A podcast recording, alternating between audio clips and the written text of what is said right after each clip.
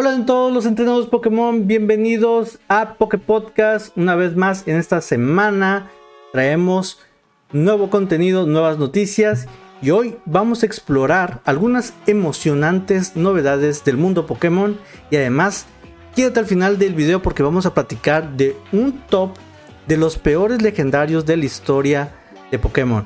Así que prepárate para sumergirte en las últimas noticias que nos trae el universo Pokémon en este episodio 042 el día de hoy. Así que vamos a comenzar.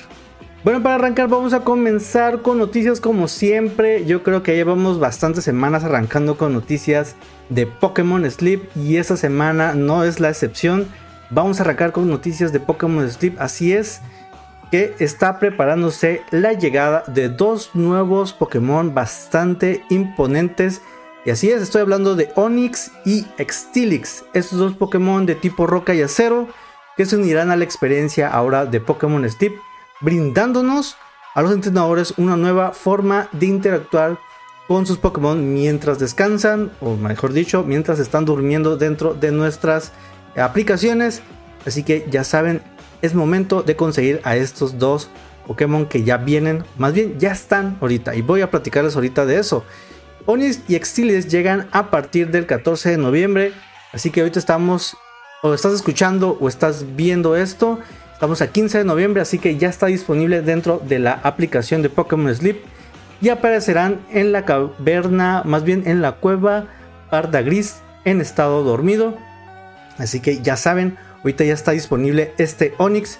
Déjenme aquí, si tú estás viendo esto en YouTube, pues va a ser muy sencillo poder ver la información. Si lo estás escuchando, no se preocupen, les acabo de platicar. Prácticamente es Onix y Stilix que llegan a partir de este 14 de noviembre, como acabo de repetir, a Cueva Pardegris dentro de Pokémon Sleep. Y si tú eh, no escogiste esta cueva al inicio de esta semana, no te preocupes, la próxima semana también puedes cambiarte de isla y poder conseguir estos dos Pokémon. Así que no te preocupes, créeme, va a ser bastante sencillo conseguirlos más adelante. Pasando con las siguientes noticias, pues seguimos con noticias de Pokémon Sleep.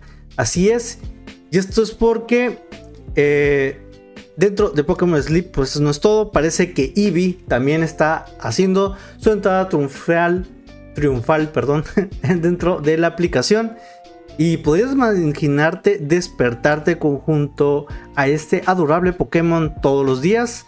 Pues bueno, a partir de esta semana también se ha confirmado que eh, Eevee va a llegar. Y la semana que estará disponible es a partir del 20 de noviembre, o sea, ya la próxima semana va a estar disponible y contará con la presencia de más Ibis de lo habitual. En este caso no quiere decir que no podíamos encontrar a Eevee dentro de nuestros sueños, pero a raíz de este evento, de el evento que en Eevee está invadiendo toda la aplicación de Pokémon Sleep, pues resulta ser que va a estar con una tasa más eh, notable de aparición. Entonces, eh, dentro de los del juego, como mencionaba, va a estar disponible en la semana de Eevee que comienza el próxima semana a partir del 20 de noviembre y eh, además nos dará inciensos de Eevee como recompensa por completar misiones. Así que ya saben, tienen que ir o preparándose para esto. Eh, pues eh, la mm, noticia viene una imagen promocional en la cual se ven un montón de Eevees. Y están poniendo ahí que comienza el evento de la semana IBI a partir del 20 de noviembre. Creo que no nos da más pistas. No, todavía no sabemos si va a aparecer en todas las islas. Yo creería que va a aparecer en la isla principal, que es la primerita, la de la isla Bosque Verdoso o algo así se llama. No tengo el nombre en la cabeza, pero lo más seguro es que aparezca dentro de esa isla, porque ahí es donde estuvo apareciendo también Pikachu de eh, con la sombrito de brujita durante Halloween y estuvo donde estuvo pasando también el evento de Halloween. Pero ahorita como es un evento particular de Eevee, es por eso que estamos teniendo este evento, mejor dicho, este evento va a suceder dentro de esa isla. Pues bueno, en general Pokémon Sleep es que es una aplicación que busca incorporar la interacción con Pokémon mientras los usuarios duermen. aún sigue sacando bastantes actualizaciones para mantener a sus usuarios contentos. Eh, pero realmente es una aplicación que yo uso mucho, yo la utilizo todos los días antes de irme a dormir. Así que yo te recomiendo que si tú eres fan de Pokémon, dale una probadita. Créeme que solamente es darle un botonazo de inicio y es todo lo que ocupas para empezar a tener la interacción con este juego. Es bastante sencillo o una aplicación bastante sencilla. Eh, pero platícame dentro de los comentarios de este video eh, qué opinas sobre la incorporación de, eh, de, esos dos Pokémon. ¿Te emociona la llegada de Onix y Steelix como compañeros dentro del sueño? Y Eevee es uno de tus Pokémon favoritos. Platícame, cuéntame, cuéntame más qué es lo que piensas acerca de estas nuevas adiciones para Pokémon Sleep. Pues bueno, ahora vamos a cambiar de tema. Vamos a la siguiente noticia, el cual eh, vamos a echarles un vistazo a las novedades que trae Pokémon Go eh, dentro de esta semana. Eh, bueno, no más bien esta semana, sino lo que viene a futuro dentro de Pokémon Go. Créanme que viene algo bastante interesante que a mí me gustó, que me está llamando la atención, que espero que llegue próximamente también a otras partes del mundo. Y así es, estoy hablándoles de que, que se está llevando a cabo una nueva experiencia de juego y Pokémon Go lo está llevando al siguiente nivel. El juego ha anunciado su primera o su primer festival de rutas e incursiones en una ciudad, prometiendo una experiencia única para todos los jugadores, todos los, entrenadores de Pokémon Go.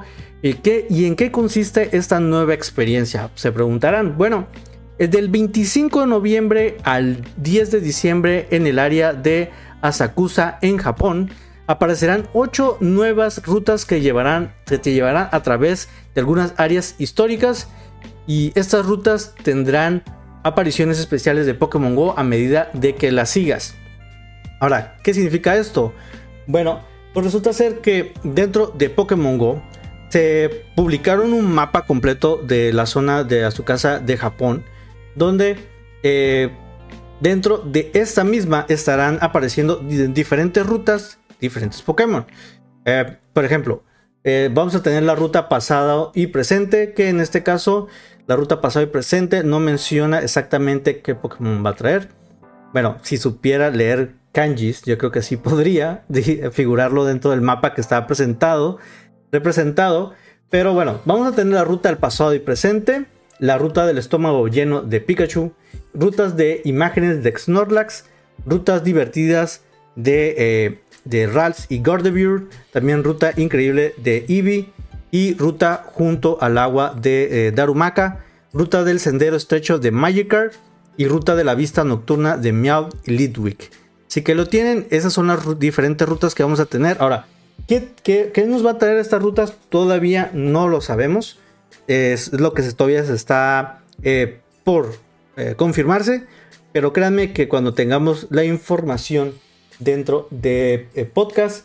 Yo se los voy a traer de primera mano. Así que, pues desgraciadamente esto solamente va a suceder por lo pronto en Japón por el momento. Pero esperemos que próximamente lleguen también a demás países y obviamente que uno de esos países sea aquí en México, que puedan poner en la Ciudad de México o alguna otra ciudad rutas especiales donde podamos capturar diferentes Pokémon y con una festividad, porque recuerden que ya viene Pokémon Fest. Entonces esperemos que también próximamente ya esté aquí disponible en México y en otras partes del mundo. Así que eh, platícame, ¿cuál es tu expectativa dentro de este nuevo evento? ¿Has, has, ¿Ya habías escuchado sobre este tema? ¿O qué es lo que piensas que puede traernos para futuras eh, pues, cosas de dentro de la franquicia? Así que cuéntame, te estoy leyendo en los comentarios. Y ya para terminar las noticias del día de hoy, traemos la última noticia, así es, noticias cortas pero bastante este, sabrosas, como dirían por ahí, pero tiene que ver con Pokémon Escarlata y Púrpura. E igual, este, tiene que ver con un nuevo Pokémon que llega dentro de las de incursiones de 7 estrellas.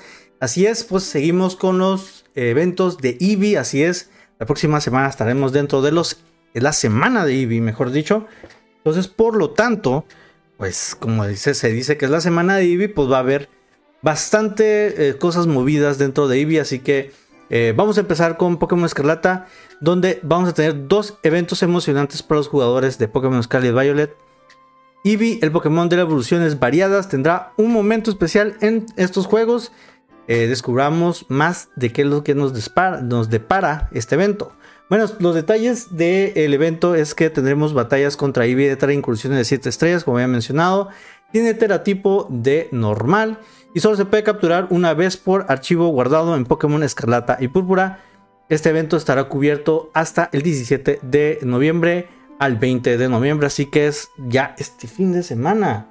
Y es eh, sí, este fin de semana, a partir de este viernes 17, estará ya disponible hasta el domingo 20 eh, para poder capturar a este eh, Pokémon dentro de las incursiones de 7 estrellas. Pero no es lo único, ya que también se ha anunciado dentro de este mismo evento apariciones masivas centradas en Eevee. Así es, los, estos famosísimos Outbreak o algo así, que nos van a salir un montón de Eevees dentro de los mapas dentro del mismo juego que como mencionaba está centrado en los ibis, pero cada vez que capturemos uno vendrá con un emblema especial, del cual si tenemos suerte podemos conseguir todos ellos. Esos emblemas, déjenme les digo, estarán disponibles tanto para el mapa de Paldia normalito y dentro de Noroteo también si la tienes tú como parte del DLC. En Paldia podremos conseguir emblema nerviosismo, el emblema pasión, el emblema intelecto o el emblema desconcierto. Dentro de Noroteo estará el emblema travesura, ilusión, compostura o inseguridad. Y este evento se llevará a cabo también a partir de este 17 de noviembre hasta el 20 de noviembre.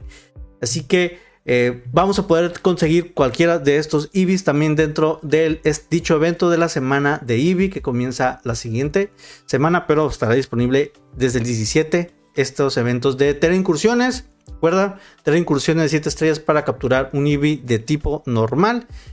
Yo creo que va a ser bastante sencillo conseguirlo. También eh, vamos a tener apariciones masivas de Eevees con diferentes emblemas. Así que si quieres conseguir todos los Eevees de los diferentes emblemas, pues va a estar bastante padre el reto para poderlos conseguir. Así que eh, coméntame también, dime qué te parece eh, este nuevos eventos. ¿Cuál es tu evolución favorita de Eevee? Y si participarás en algunos de estos eventos. Así que ve, ve y ve a dejarme un comentario dentro de este mismo video. Así que ahí lo tienen. Solamente en 10 minutitos nos aventamos las este, noticias más relevantes del universo Pokémon. Pero bueno, no es lo único que quería comentarles el día de hoy, sino que también este, el día de hoy quería comentarles que el, dentro de esta semana, también este fin de semana, vamos a tener el torneo, un torneo oficial de eh, la TAM. Y va a ser por primera vez narrado por, eh, bueno, estoy hablando de Pokémon Go, va a ser narrado por personas totalmente latinoamericanas, así es, hablando en español latino, nos van a dar la narración del juego por primera vez.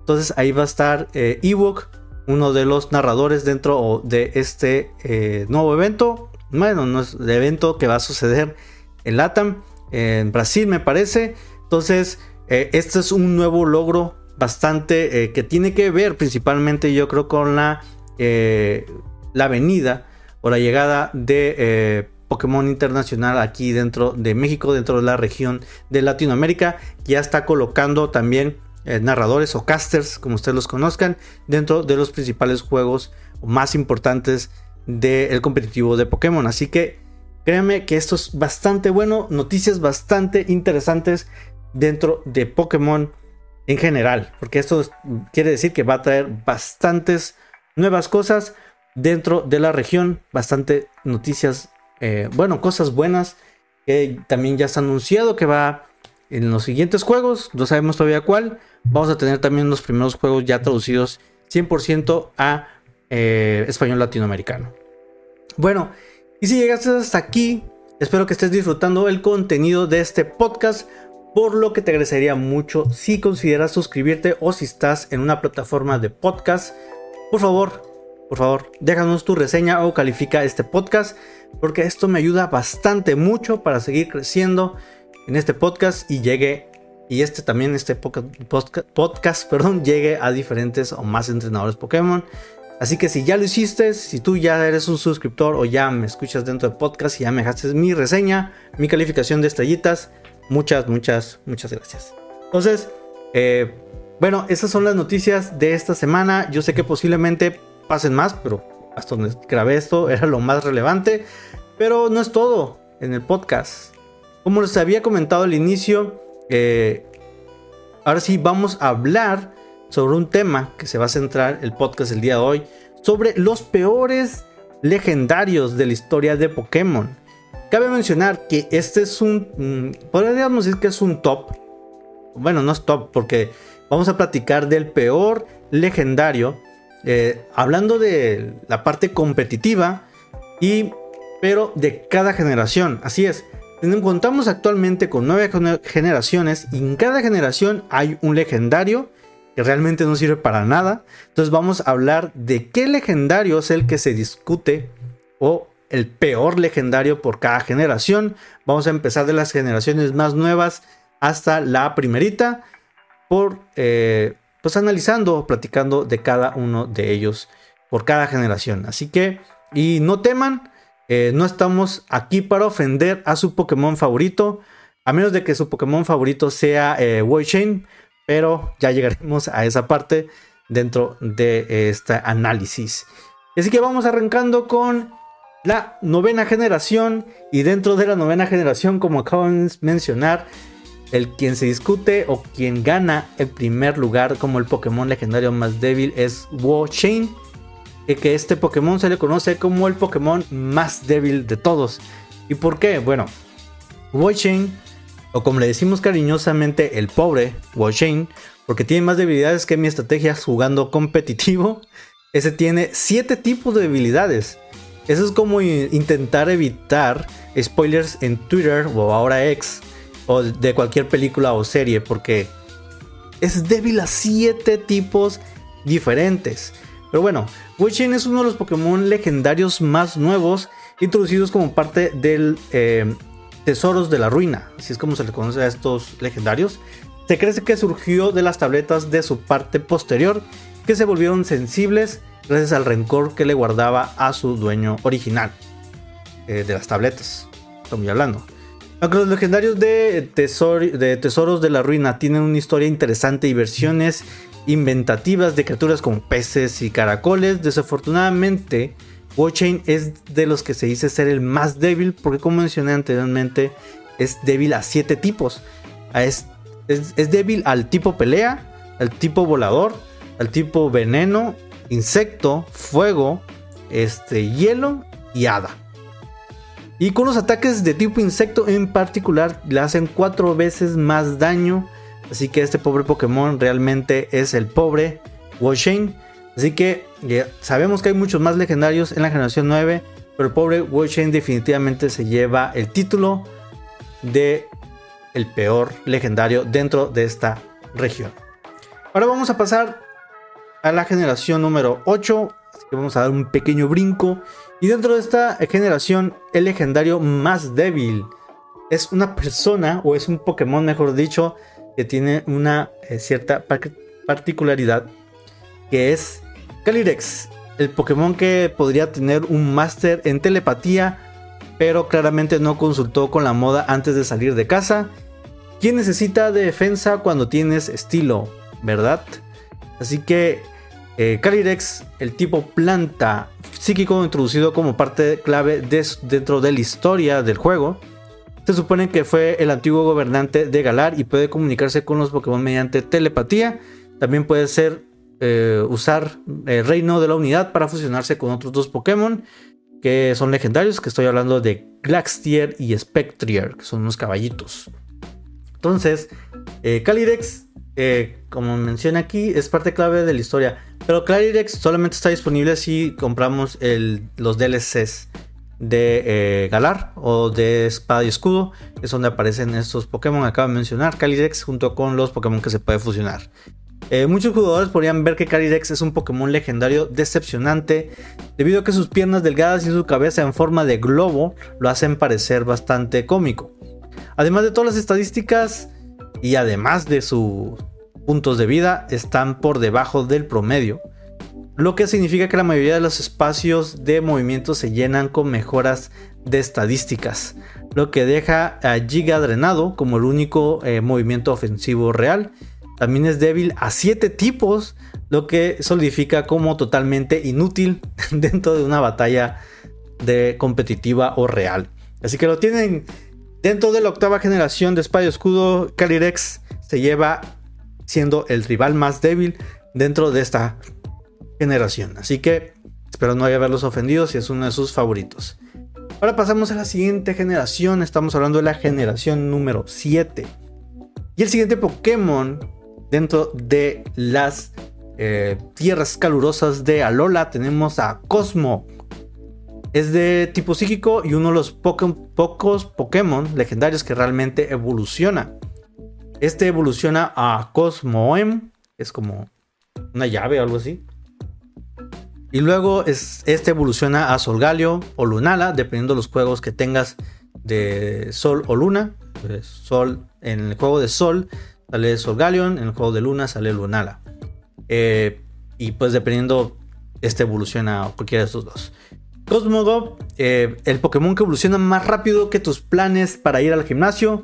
Aunque esas estadísticas probablemente preferirías quedarse más bien, o con esas estadísticas, uno preferiría quedarse en casa y mirar Netflix porque son bastante pobres, al igual que eh, Dado que este es un Pokémon base para dos evoluciones adicionales, puede parecer injusto criticar las, debilidades estadísticas de ataque de Cosmog y sus eh, puntos de vida inmensamente bajos. Así es, como es un Pokémon base que este sabemos que en el futuro pues evoluciona, en sí en sí lo hace un legendario.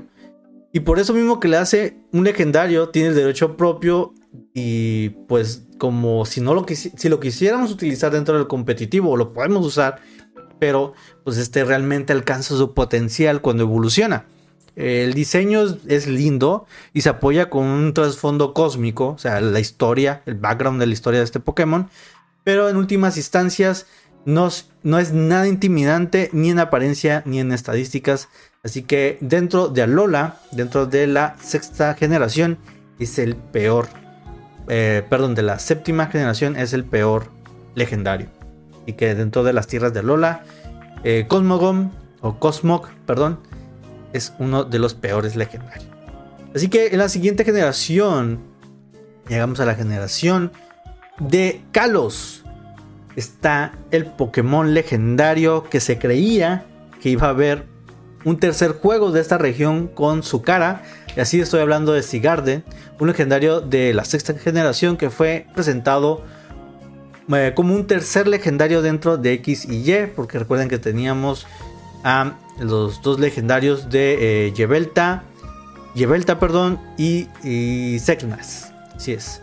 Eh, pues bueno, incluso hasta se pensó, como había mencionado, que iba a haber un tercer juego de, esta misma región, de la región de Kalos, donde estaba este Pokémon como eh, de, la portada.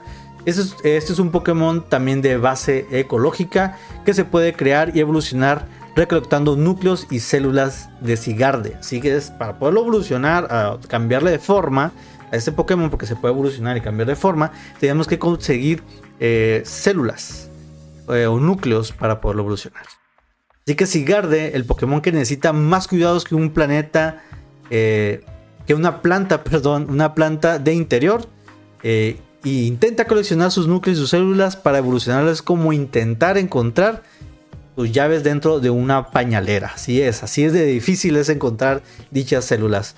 Bueno, aunque supuestamente su evolución es absolutamente enorme y resistente, eh, la mayoría de los jugadores necesitan confiar en construcción de poder, que es una de sus habilidades para aprovechar el máximo de Sigarde, ya que en su forma del 10%, eh, bueno, va pasando el tiempo para alcanzar su máximo poder y luego pasa el del 50%, es una apuesta, ya que tenemos que hacer que sobreviva lo más posible dentro de un tiempo suficiente para poder alcanzar su forma real o máxima se puede decir para realmente hacer un daño.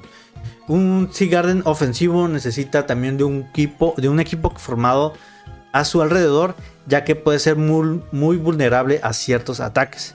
En comparación con Cernas o Yvelta, eh, Garden depende demasiado de las condiciones perfectas para ser útil dentro del competitivo. Entonces es por eso que lo hace el Pokémon legendario más débil dentro de la sexta generación. En la quinta generación tenemos varios Pokémon legendarios, pero entre todos ellos el que más destaca siendo el más débil, que posiblemente aquí puedan decirme ustedes que no, que difieren prácticamente en este tipo de comentarios, pero se supone que el más débil es Tornadus. Es uno de los cuatro legendarios de la fuerza de naturaleza y fue el primer Pokémon de tipo puramente volador. Todas las fuerzas de naturaleza tienen una forma encarnada o una forma Terian y Tornado representa al aspecto viento de la naturaleza. Entonces, es por eso que aquí tenemos a Tornadus, el Pokémon que literalmente sopló tan fuerte que le cambió la forma. Puede ser viento o un pollo verde gigante. La respuesta es obvia. No, lo creen, pues parece más un pollo gigante. Ahora, eh, ¿por qué es el más débil? Ok, vamos a justificar. ¿Por qué es el Pokémon más débil o el legendario más débil? Bueno, porque eh, la fuerza de Tornado radica en su ataque especial, pero es tan débil que no sobreviviría contra un Pokémon con un alto puntos de, vida o de defensa, o los dos mejor dicho. Y el ataque de U-Turn o el de ida y vuelta, creo que se llama en español, es una buena opción ya que puede salir después de asestar un gran golpe, pero si un Pokémon más rápido va primero, entonces Tornadus podría caer incluso antes de comenzar. Además, su forma de pollo verde gigante elimina cualquier intimidación que pudiera haber tenido y frente al Tao Trio, o sea, los demás, los demás sus compañeros, o la espada de la justicia, que son los tres eh, Pokémon estos que son como caballitos, no me acuerdo todos sus nombres. Eh, Tornado simplemente parece pues un tonto, ¿no? A comparación de ellos. Así que eh, yo sé que muchos van a decir que difieren de mí en ese comentario, pero es hablando estadísticamente, creo vemos que es uno de los más débiles por el momento. Ahora vamos a la cuarta generación y para eso tenemos dentro de la cuarta generación también tenemos unos que otros legendarios que uno pensaría que había, habría uno peor que este, pero no. Estoy hablando de Regigigas. Regigigas es uno de los Pokémon legendarios de tipo normal hasta la fecha. Que solamente tiene ese tipo, o sea, es tipo normal y ya. Y supuestamente es responsable de colocar los continentes en su lugar. O sea, es el que creó todo como está el universo Pokémon, que hablo de eso en un podcast pasado de con la creación del mundo, etcétera. Eh, también es canónicamente el creador de Regirock, Registeel y Regiice. Aparte de eso, Regigigas no juega un papel importante en los juegos y a menudo solo está disponible para atraparlos si los jugadores tienen el trío de golems en su grupo. Así es el trío de golems que acabo de mencionar. Si los conseguimos dentro de un juego es como podemos invocar a Regigigas. Así que Regigigas, el Pokémon que necesita 5 rondas para calentarse. Porque claramente no ha escuchado de los entrenamientos previos. Así que este titán, porque es el más débil, se preguntarán de esta generación. Bueno, pues en teoría, Regigigas puede ser excelente para movimientos de apoyo gracias a sus altas estadísticas de ataque. Sin embargo, Regigigas es el único Pokémon que tiene habilidad de inicio lento, que reduce a la mitad su velocidad y ataque durante los primeros 5 rondas de una batalla. Y esta habilidad no gusta mucho a la mayoría de los jugadores y es fácilmente una de las habilidades menos útiles de todos los tiempos. Así que lo tienen, es por eso que lo hacen más débil, porque así mismo se quita velocidad de ataque, es por eso que le toma tiempo el iniciar realmente pues, con todo su poder. Después tenemos dentro de la tercera generación en la región de Joen, vamos con Ice uno de los titanes también legendarios que ahorita acabamos de mencionar, que, que es parte de los tres golems eh, formados respectivamente como roca, acero y hielo que generalmente son, son titanes legendarios, pero realmente estos tres, estos tres titanes, hablando competitivamente, no son nada impresionantes, lo que significa que los tres podrían ser fácilmente ocupar este puesto del más débil. Sin embargo, Regiais, el Pokémon que tiene una defensa tan baja que hasta un ataque de eh, mirada fea podría derribarlo. Si tan solo tuviera una habilidad secreta llamada esquivar conflictos, sería un poco más fuerte. Pero Ice se lleva el título. ¿Y por qué? Pues porque como acabo de mencionar, su mala defensa y velocidad significan que ni siquiera puede actuar como un, un buen tanque. porque ni él alcanza la velocidad y también tiene muy poca defensa. Es vulnerable a cuatro tipos comunes de, eh, tipos comunes de, de, Pokémon y que pueden derrotarlo fácilmente con movimientos siendo los primeros. Y sus estadísticas de ataque no justifican ni tenerlo dentro del equipo. Ahora pasamos a la segunda generación que yo creo que esto puede traer bastantes polémicas para ustedes porque yo sé que es un Pokémon que es el favorito de muchos, también uno de mis favoritos, pero se tiene que decir y aquí lo vamos a decir. Es posible que muchos fanáticos de ustedes de Pokémon desde hace mucho tiempo conozcan mejor a Entei por su papel antagonista en la tercera película de Pokémon. Pero originalmente es una de las tres bestias legendarias creadas por Ho-Oh después de que eh, perecieron en la destrucción de la Torre Bronce. Pero Entei, el Pokémon de las llamas ardientes, y también conocido como el Pokémon de los movimientos con puntos de movimiento limitados, mm, pues yo creo que no soy el único que pensaría, pero no creen que deberían invertir mejor en algunos movimientos con más eh, ppm, ppm, con pp, con puntos de, poder eh, más efectivos. Ah, ¿Por qué? Porque aunque Entei puede ser un personaje muy querido, como he dicho, en el juego realmente es el menos útil de las tres bestias legendarias. En comparación con otros tipos de. O sea, con otro tipo de otros Pokémon de tipo fuego, Entei no tiene ninguna manera de hacer un favorito, ya que muchos de sus mejores movimientos tienen los puntos de poder bajo. O sea, ¿qué son los puntos de poder? la cantidad de veces que puedes utilizar ese poder. Que la mayoría de sus ataques fuertes solamente tienen 5, o sea, 5 veces los podemos utilizar. Es por eso que a nivel competitivo lo hace uno de los peores legendarios de la segunda generación. Porque muchos otros tipos de fuegos, muchos otros Pokémon de tipo fuego comunes, son más, más fáciles de encontrar y que superan totalmente a Entei en casi todos los sentidos. Así que es por eso que Entei es el peor dentro de la segunda generación. Recuerden, no estoy hablando de todas, estoy hablando de la segunda generación, así que no se me vayan a alterar. Y ya por último, durante la primera generación se tuvieron bastante Pokémon legendarios memorables, que para mí fue una de mis generaciones favoritas. Sin embargo, de todos ellos, destaca uno del que podría ser, o más bien es el más débil de todos, y estoy hablando del el Pokémon Articuno. Es uno de los Pokémon legendarios originales. Sin embargo, es un Pokémon de tipo hielo volador que fue visto por primera vez dentro de Pokémon rojo, verde y azul. Y Articuno, aunque el Pokémon que te hace pensar si es un pájaro o un avión, no es muy bueno, pero sí es un pájaro. Es majestuoso que casi puedes sentir el viento en tu cara y he dicho casi porque al menos lo intenta, porque vamos a hablar dentro de sus eh, estadísticas. Bueno, si comparamos a Articuno con las demás aves legendarias, eh, Moltres y Zapdos, Articuno no es muy viable desde el punto de vista competitivo. Si bien no es de ninguna manera el peor legendario de todos los tiempos, eh, pero si Articuno no es muy rápido, no es muy rápido y eso lo deja vulnerable a ataques ofensivos. Junto con sus capacidades defensivas eh, poco ideales, cualquier ataque con roca, acero o fuego, o también electricidad, porque es tipo volador, podría acabar con él de un solo golpe. Así que es por eso que es de los peores, o más bien el peor legendario dentro de la primera generación.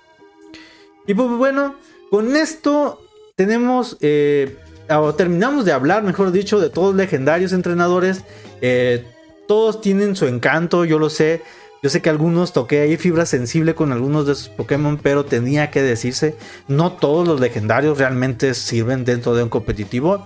Este, eh, incluso si algunos tienen sus debilidades como, como mi conexión a internet en días lluviosos, como ahorita, Recuerden que el mundo Pokémon todos son ganadores dentro de, nuestros corazones, excepto tal vez eh, porque ese sí es el más débil yo creo de todos. Pero espero les haya gustado este análisis rápido y cortito de los peores legendarios dentro del universo Pokémon. Y ahí lo tiene, entrenadores. Eh, un resumen rápido de las últimas noticias que se traen del mundo Pokémon y también cuáles son los peores eh, Pokémon legendarios por generación. Eh, déjenme dentro de sus dentro de los comentarios cuál de estas noticias te emocionó más. ¿Hay algo más que te gustaría saber o discutir en futuros episodios? Así que déjamelo saber en los comentarios de este video. Y recuerda, este, esta semana eh, traemos el fin de semana eh, el torneo de Pokémon Go narrado por latinoamericanos. Así que ahí vamos a estar, vamos a ir a apoyar a estos casters.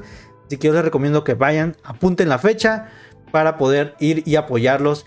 Y va a ser dentro de la plataforma azul. Así es, la plataforma azul live. Creo que no va a estar por medio de, eh, de esta plataforma de la color rojo o la plataforma color verde de podcast. Pero si va a estar dentro de la plataforma azul.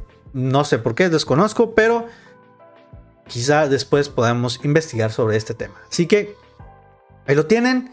Eso es todo por la semana. Así que ya saben, eh, consideren suscribirse si no lo han hecho. Si les gustó esta información, también déjenme una reseña, una calificación de estrellitas, lo que ustedes puedan hacer para apoyar a este podcast para seguir creciendo y que llegue a más oídos de más entrenadores Pokémon y a todos los entrenadores Pokémon del mundo mundial.